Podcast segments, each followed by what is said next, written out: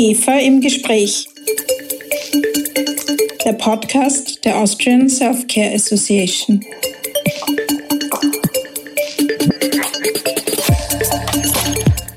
Guten Tag und herzlich willkommen bei IGFA im Gespräch, dem Podcast der Austrian Self-Care Association. Ich freue mich sehr, Sie zu unserem neuesten Talk in Staffel 3 von unserem Self-Care Podcast begrüßen zu dürfen.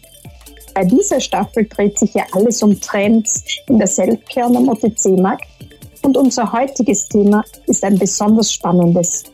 Es geht um österreichische OTC-Unternehmen, die mit ihren Produkten in Deutschland durchstarten.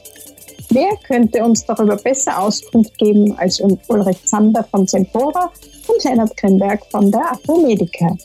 Herr Zander ist unserem Podcast-Publikum ja in bester Erinnerung. Erst kürzlich hat Herr Zander in Folge 1 unserer neuen Podcast-Staffel über die neuesten Entwicklungen im Online-Apothekenmarkt gesprochen. Heute wird er uns unter dem Motto Austria Goes Germany über österreichische Produkte in deutschen Regalen informieren. Herr Grimberg hat dort die Dr. Böhm Produktpalette bereits erfolgreich platziert. Ich bin schon sehr gespannt auf seine Erfahrungen. Bevor wir direkt ins Gespräch einsteigen, möchte ich meine beiden Podcast-Gäste kurz vorstellen. Ulrich Zander ist diplomierter Volkswirt und Inhaber und Geschäftsführer von Sempora Consulting. Seit 25 Jahren ist er als Strategieberater aktiv. Sempora hat einen Schwerpunkt beim Healthcare-Markt und gibt jährlich die viel beachtete Apothekenmarktstudie heraus. Leonard Grimberg studierte Betriebswirtschaftslehre an der European Business School er war für das Management- und Technologieberatungsunternehmen Bearingborn tätig, hat einige Jahre mit Ulrich Zander bei Sempora zusammengearbeitet und ist nun seit 2018 Geschäftsführer von Apomedica in Deutschland. Die Apomedica ist ja übrigens Mitglied der EGFA und der österreichische Geschäftsführer Martin Überhuber ist Vorstandsmitglied in unserer Interessensvertretung. Herzlich willkommen, Herr Zander, herzlich willkommen, Herr Grimberg. Freut mich, dass Sie äh, auch heute wieder dabei sind. Magda, hallo Lennart. Zusammen. Herr Grimberg, Sie haben ja jede Menge praktische Erfahrung mit dem Einstieg eines österreichischen Unternehmens in Deutschland. Äh, wie war denn das genau? Wann ist Apomedica in Deutschland an den Start gegangen und wie hat man sich darauf vorbereitet? Ähm, der Schließung eines neuen Marktes gehen ja Monate an Vorbereitung voraus. Ähm, hier müssen neben grundsätzlichen strategischen Entscheidungen, zum Beispiel welches Portfolio, welche Vermarktungsstrategie, welcher Vertriebsansatz, natürlich auch eine ganze Menge an operativen To-Dos, sei es die Gründung der Gesellschaft, Personalsuche, Gespräche mit den Großhandeln und so weiter abgearbeitet werden. Bei uns war es so, dass ein nicht unerheblicher Teil dieser Vorbereitung in der Bestimmung des relevanten Portfolios für Deutschland lag. Das heißt, Sie kennen ja Apomedica in Österreich. Dort sind wir die Nummer zwei im OTC-Markt und mit der Marke Dr. Böhm sind wir die Nummer eins Marke in den österreichischen Apotheken. Dahinter steckt ein breites Portfolio mit Produkten in unterschiedlichsten Indikationsbereichen, mit unterschiedlichen Zielgruppen und Zulassungen. Sei es Phytopharmaka, Medizinprodukte oder auch hochwertige Nahrungsergänzungsmittel. Also wirklich ein breites Portfolio. Nur welche Produkte nehmen wir dafür für Deutschland? Denn unser eins war eines war klar für uns, äh, keiner wartet auf Apomedica oder auf die Marke Dr. Böhm in Deutschland. Alle von uns in Österreich abgedeckten Indikationsbereichen äh, haben und hatten oder einen sehr starken und etablierten Wettbewerb in Deutschland. Bei der Bestimmung des Portfolios haben wir uns dann eine Vielzahl an Daten äh, oder haben wir eine Vielzahl an Daten herangezogen. Wir haben uns die Marktgrößen angeschaut, wir haben uns die Wachstumsdynamiken angeschaut, Marktanteile, die BDS-Bindings der Wettbewerber. Aber auch das Thema Storytelling war für uns ganz wichtig. Also mit welcher Geschichte komme ich in die Apotheke? Was kann ich dem Apotheker und den Apothekerinnen erzählen? Wenn wir nur mit den österreichischen Topsellern gestartet wären, hätten wir ein Potpourri aus verschiedenen Indikationen, Zielgruppen, so wie zum Beispiel eine Magnesium Sport, einem der Topseller in Österreich, äh, neben einigen Apotheken Eigenmarken mit Biolectra, Magnesium Werder und Magnesium Diasporal einen so starken Wettbewerb gehabt, dass ein Markteintritt nur mit unverhältnismäßigen Invests schaffbar gewesen wäre. Und somit haben wir uns dann bei den ganzen Betrachtungen äh, auf ein Spezialgebiet fokussiert, dem Thema natürliche Frauengesundheit. Das ist ein wichtiges Beratungsfeld in den Apotheken. Hier haben wir eine immense Expertise bei Apomedica in Österreich. Und somit haben wir dann Mitte 2019 mit einem abgestimmten Sortiment von rund zehn Produkten äh, die Marktbearbeitung begonnen. Uh, das klingt ja nach einer sehr gut durchdachten Strategie. Sie haben ja Einblicke in beide Märkte. Können Sie uns sagen, worin sich der deutsche Markt vom österreichischen unterscheidet und wo, wo sind die Märkte ähnlich? Was würden Sie sagen? Ich würde sagen, dass die OTC-Märkte schon sehr unterschiedlich sind. Also in Österreich haben wir den Gebietsschutz für Apotheken. Ähm, diese Regelung ist ja in Deutschland, ich glaube, Ende der 50er Jahre gefallen. In Österreich darf auch eine Apotheke oder eine, darf eine Apothekerin oder ein Apotheker nur eine weitere, weitere Filiale führen. In Deutschland sind es drei. Und insgesamt ist die Anzahl der Filialapotheken in Deutschland überproportional höher als in Österreich. Dies führt zu, dazu, besonders für uns in der Marktbearbeitung, dass wir die Betreuung von Apotheken oder dass wir in der Betreuung auf sehr zentralisierte Einkaufsstrukturen stoßen. Das heißt, eine Apotheke kauft für vier Apotheken ein, teilweise auch ein Kleinstverbunden für 16 Apotheken. Und das ist natürlich die Aufgabe von dem Vertrieb, vom Außendienst, die relevanten Personen zu identifizieren und die dann auch anzusprechen und von unserem Sortiment zu überzeugen. Ähm, ein weiterer großer Unterschied ist sicherlich der Versandhandel. In Deutschland sind wir da deutlich weiter und ist auch ein wirklich relevanter Kanal für, für, für die pharmazeutische Industrie.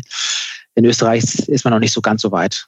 Jetzt, ob es daran liegt, dass die Apotheker und Apothekerinnen in Österreich besser vernetzt sind untereinander und auch stärker gegen den Versandhandel kämpfen, ich glaube, das können Sie äh, ähm, oder auch, auch du, Ulrich, besser vielleicht einschätzen.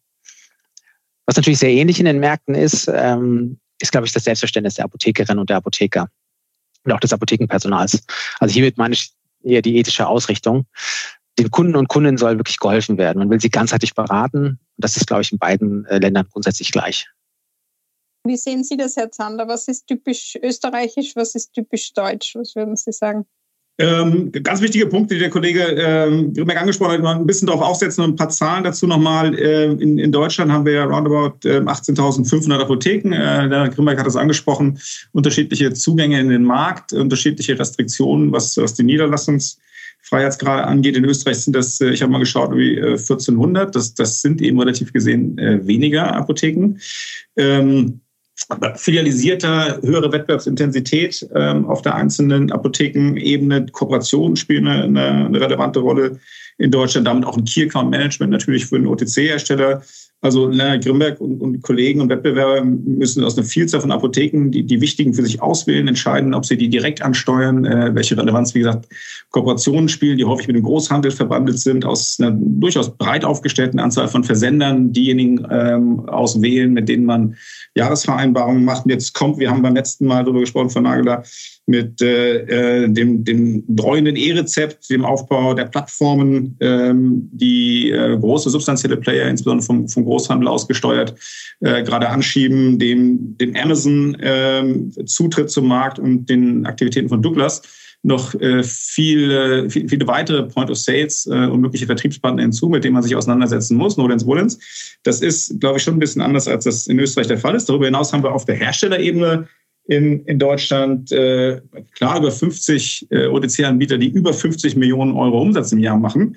Äh, da sind also schon Mittelständler unterwegs, die auch ein bisschen tiefere Taschen haben und äh, in eine intensivere wettbewerbliche Auseinandersetzung auch ziehen können und ziehen wollen. Das ist darüber hinaus, glaube ich, so ein bisschen das, das Verbindende, die äh, kompetitive Härte, mit denen man äh, in Deutschland ähm, im OTC-Bereich miteinander umgeht, ist, glaube ich, ein bisschen ausgeprägter als in Österreich. Das ist jetzt zuletzt durch ähm, die rückläufige Entwicklung auf großen, äh, bedeutsamen OTC-Märkten, insbesondere Cuff and Cold, durch äh, die Corona-Zeit nochmal intensiviert worden. Also das ist jetzt nicht äh, immer, immer Sonnenschein, das wird auch in Österreich nicht sein, aber sicherlich noch ein bisschen, bisschen aggressiver, ein bisschen forscher, ähm, ein bisschen rücksichtsloser äh, in Gebaren untereinander. Und das verbindet nochmal so, so einen ganz grundsätzlichen Eindruck, den man hat in, in Österreich als einen kleineren Markt äh, mit äh, weniger Playern auf allen Ebenen kennt man sich, glaube ich, auch ein Tick weit besser, vielleicht auch zusammen studiert oder mal miteinander zusammen gearbeitet ähm, und geht vor dem Hintergrund wahrscheinlich auch ein Tick weit pfleglicher um, als das in einem etwas größeren, anonymeren Markt wie, wie Deutschland der Fall ist. Also höhere äh, kompetitive Härte, strukturell einiges deutlich unterschiedlich. Äh, Lennart Krimberg hat es gesagt, am Ende des Tages ist der Anspruch, äh, mit dem Unternehmen auf den Markt tritt, äh, für die Patienten Lösungen herbeizuführen und das äh, am Ende des Tages so zu machen, dass alle Marktteilnehmer ein gedeihliches Auskommen haben, wahrscheinlich in beiden Ländern dann doch gleich. Danke. Okay, wenn ich jetzt aber doch als österreichisches Unternehmen in Deutschland einsteigen möchte, worauf sollte ich mich einstellen? Was glauben Sie sind die besonderen Herausforderungen in der Handelslandschaft in Deutschland? Und stecken da auch Chancen drin? Herr, Herr Zander, wie schätzen Sie da die Situation ein?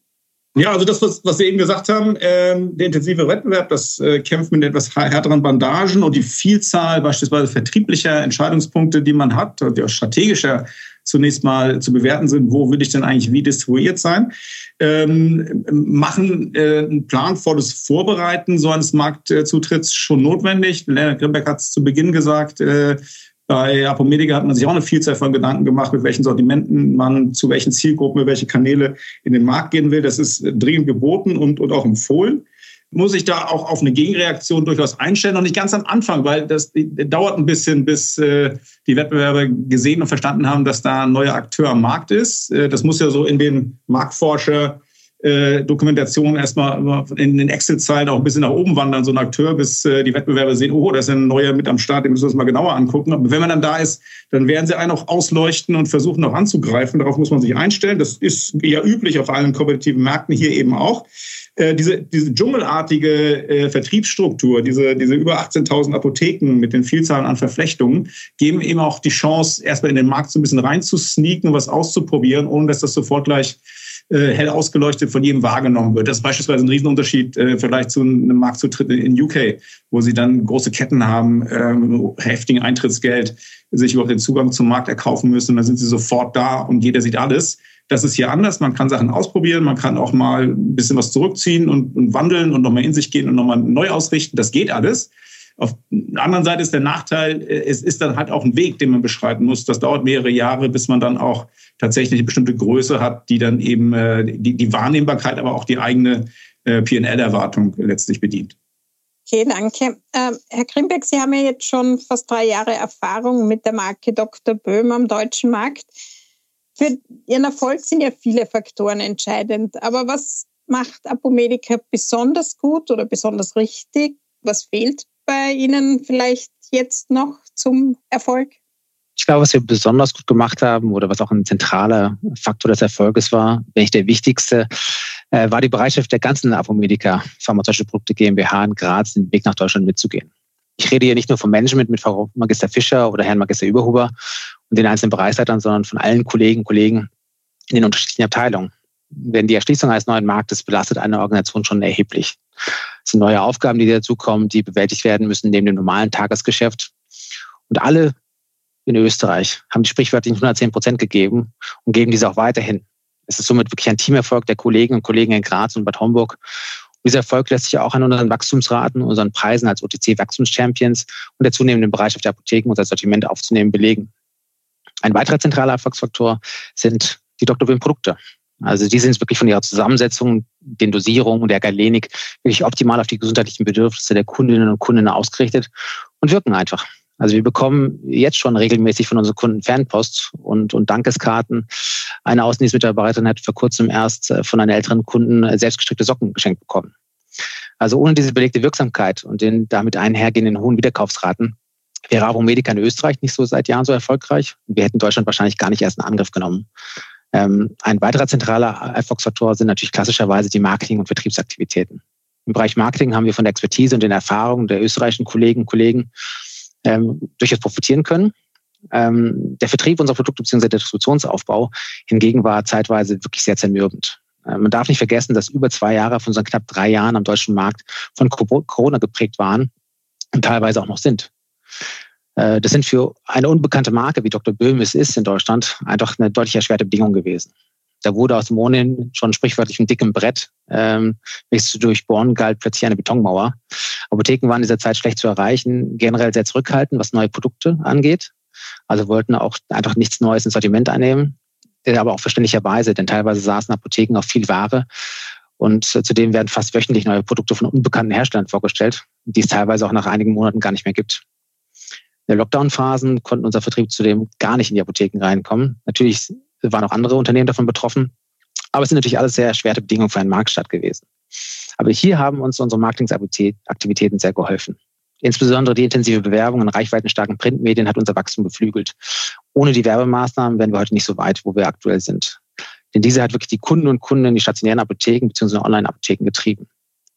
Sicherlich äh, wurden in der Startphase aber auch aktuell noch aufgrund von der noch geringen Distribution geswitcht. Das heißt, es wurde ein Wettbewerbsprodukt anstatt unser Dr. Böhm abgegeben. Und hier sind wir auch wirklich bei der Frage, was noch fehlt. Ähm, wir sind in der Situation noch nicht da, wo wir sein wollten. Und hier müssen wir noch besser werden. Aber wir sind dran. Es gibt ja das geflügelte Wort, was die Österreicher und die Deutschen trennt, ist ihre gemeinsame Sprache. Äh, wie sehen Sie es? Gibt es nicht nur sprachliche Feinheiten, sondern auch Unterschiede in, in unserer Business-Mentalität? Was würden Sie sagen? kann ich durchaus bestätigen. Ähm, besonders zu meiner Startphase, na, wobei Abomedica musste ich ab und zu mal äh, mich doch sehr konzentrieren, um den Ausführungen der Kollegin äh, ähm, oder diese nachzuvollziehen. Aber ein Unterschied hatte der Herr Zander vorhin schon gesagt bei der Business-Mentalität. Ähm, ich habe das Gefühl, dass der Umgang der OTC-Unternehmen äh, in Österreich kollegialer ist. Also dass man da eher äh, offen miteinander spricht. In Deutschland wird direkt abgemahnt, beziehungsweise wegen Kleinigkeiten wird direkt geklagt. Das ist schon ein, ein, ein, ein, ein, ein deutlicher härterer Umgang miteinander, den wir in Österreich so nicht haben. Das stimmt sicher, das merken wir auch äh, in unseren Mitgliederbefragungen, wenn die Mitglieder sagen, wir sind eine große Familie. Äh, wie erleben Sie denn die Businesswelten, Herr Zander? Ja, also das mit der großen Familie, das würde ich jetzt hier für Deutschland nicht so sehen. Das hätte wahrscheinlich auch nochmal ein ganz anderes Geschmäckle, äh, ohne das an der Stelle vertiefen zu wollen. Ähm, aber ich sehe den Punkt, äh, den, den, den Sie da machen, kann ich so auch nachvollziehen als äh, der Handlungsreisende, der gelegentlich dann auch in Österreich unterwegs ist. Äh, mit Typisierung muss man natürlich vorsichtig sein, ist klar. Also Business-Mentalitäten, da erleben wir auch in Deutschland schon einen Riesenunterschied zwischen, ich sag mal, äh, wenn wir Mandat in Berlin haben oder, oder in Schwäbisch Gmünd, das sind schon unterschiedliche Kulturen ähm, große, kleine Unternehmen, international geprägte oder inhabergeführte Mittelständler, das ist natürlich auch alles wichtig.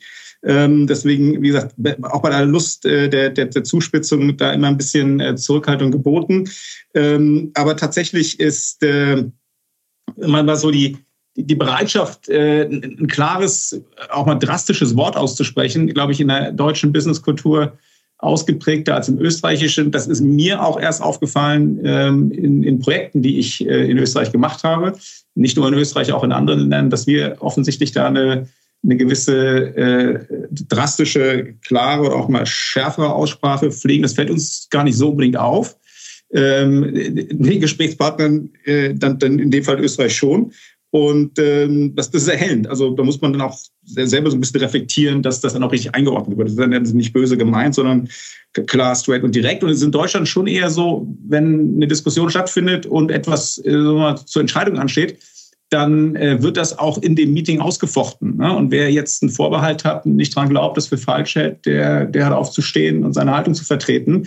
Ansonsten läuft das Thema durch und dann ist es auch durch. Und ähm, das ist in Österreich manchmal ein bisschen anders, hatte ich den Eindruck, ähm, wo man aus einem Meeting rausgeht mit dem Gefühl, oh, eine klare Mehrheit gehabt, das machen wir jetzt so und war mitnichten so. Die Themen wurden im Nachgang doch nochmal aufgerebelt äh, und, und diskutiert. Alles nicht der Frage von richtig oder falsch, sondern nur eine Frage, ob man es kennt und ob man es zusammengebunden bekommt. Das lernt man dann ähm, und deswegen ist es natürlich hilfreich, wenn auch bei Marktzutritten ähm, immer Akteure mit an Bord sind, die dann beide Welten ganz gut kennen und einschätzen können. Zum Abschluss noch eine Frage an Sie beide. Äh, ich möchte Sie um einen Ratschlag für österreichische Unternehmen bitten, die darüber nachdenken, nach Deutschland zu gehen. Was empfehlen Sie allen OTC-Herstellern mit Deutschland-Ambitionen? Was, was müssen sie tun? Ja, ich nehme nochmal das auf, was äh, der Herr Grüner vorhin auch gesagt hat. Also es, es, es wartet ja niemand auf einen. Ne? Also wenn man jetzt nicht eine exorbitant innovative ähm, Produktlösung hat, die ein, ein Leiden kuriert, was vorher nicht kurierbar war, äh, und das haben wir nur bei fairer Betrachtung die allerwenigsten, dann äh, kommt man mit nichts um die Kurve, äh, worauf die Welt gewartet hat. Das ist in, in Österreich und Deutschland sicherlich ähnlich. Ähm, man kann aber trotzdem Spaß haben in dem Markt. Ja? Es ist wie... Ähm, weiß nicht, wie, wie wenn man auf eine Party geht, auf der man gar nicht erwartet wird und trotzdem wird's lustig. Äh, wenn man es richtig macht, wenn man es mit Engagement macht, wenn man es mit Nachhaltigkeit macht, wenn man die Geduld hat, ähm, denn die Märkte sind groß, wachstumsstark und auch für Hersteller weiterhin äh, profitabel, trotz der notwendigen Invests, die man am Anfang braucht, um da reinzukommen. Wenn man da mit, mit Eagerness, äh, mit einer seriösen äh, strategischen Vorbereitung, mit, mit einer guten Mannschaft, einer Truppe äh, wie gesagt, und äh, auch eine Geduld reingeht und äh, mit, mit einem ordentlichen Maß auch an Mut und sich nicht unterkriegen lässt, dann kann man da ein tolles, erfolgreiches Business betreiben. Es gibt ja nun auch tolle österreichische Erfolgsgeschichten. Ähm, also Promedico mit den Pure Encapsulations, die jetzt auch in den letzten zwei Jahren, ich habe mir das nochmal angeguckt, über fünf Prozent gewachsen sind in der Phase, in der viele OTC-Unternehmen in Deutschland äh, an eine Nullgrenze geknapst haben, wenn es gut lief. manchmal deutlich drunter. Institut Allergosan auch sieben Prozent Wachstum in den letzten zwei Jahren und, und Aromedica äh, mit dem Dr. Böhm-Sortiment äh, fast verdreifacht. Äh, noch nicht lange Markt, deswegen natürlich auch nochmal andere Wachstumsraten, aber auch eine dynamische Erfolgsgeschichte. Ähm, das geht alles. Ja? Ähm, ja, man muss wollen, mutig sein, ausprobieren und ähm, mit, mit Schwung und, und Zutrauen in die Märkte gehen. Äh, dann, dann kann man da sehr, sehr erfolgreich sein. Also eine ganz klare Aufforderung an unsere Mitglieder auf nach Deutschland. Herr ja, und ich habe jetzt zwei Unternehmen genannt, die alle, wenn ich das richtig einschätze, aus Graz kommen. Ja, äh, das ist ein guter Boden ist. dort, ja. ähm, auf jeden Fall sind das, das sind Benchmarks für einen erfolgreichen Marktzutritt, zumindest mal in Deutschland. Allerdings. Herr Grimberg, wie sehen Sie das? Ja, ich kann dem jetzt nur beitreten, äh, beistimmen, meine ich. Ähm, mein Tipp wäre natürlich nicht während einer globalen Pandemie starten. Ähm, dann läuft es auch leichter. Aber es gibt kein Schema F. Also jedes Unternehmen muss seine eigene Marktantrittsstrategie definieren ähm, und da am besten auch mit Partnern zusammenarbeiten, wie Sempora, wie mit Herrn Zander und da halt wirklich die Strategie definieren, wie man in den Markt eintritt. Und es muss jedem klar sein, dass man einen langen Atem benötigt. Also ein Markteintritt nach Deutschland ist kein 100-Meter-Lauf, sondern das ist ein Marathon. Also man muss da wirklich den Mut beweisen und auch, auch die Ausdauer beweisen, äh, dass man das will. Und vielleicht noch ein, ein Thema für, für, für die österreichischen Firmen ist, Achtung vor den Abmahnvereinen. Also wie Herr Zander vorhin gesagt hat, hier kämpfen wir mit teilweise anderen Bandagen ähm, und Abmahnvereine sind hier äh, sehr, sehr tätig und die schauen sich auch schon äh, junge Akteure am Markt wie, wie eine Dr. Böhm sehr, sehr genau an und äh, prüfen da jede werbliche Aussage äh, dreifach. Das stimmt wohl, das höre ich auch immer wieder. Ja, Vielen herzlichen Dank äh, an Sie beide für das Gespräch. War wie immer ein sehr spannendes Thema. Danke fürs Dabeisein. Danke euch. Sehr gerne.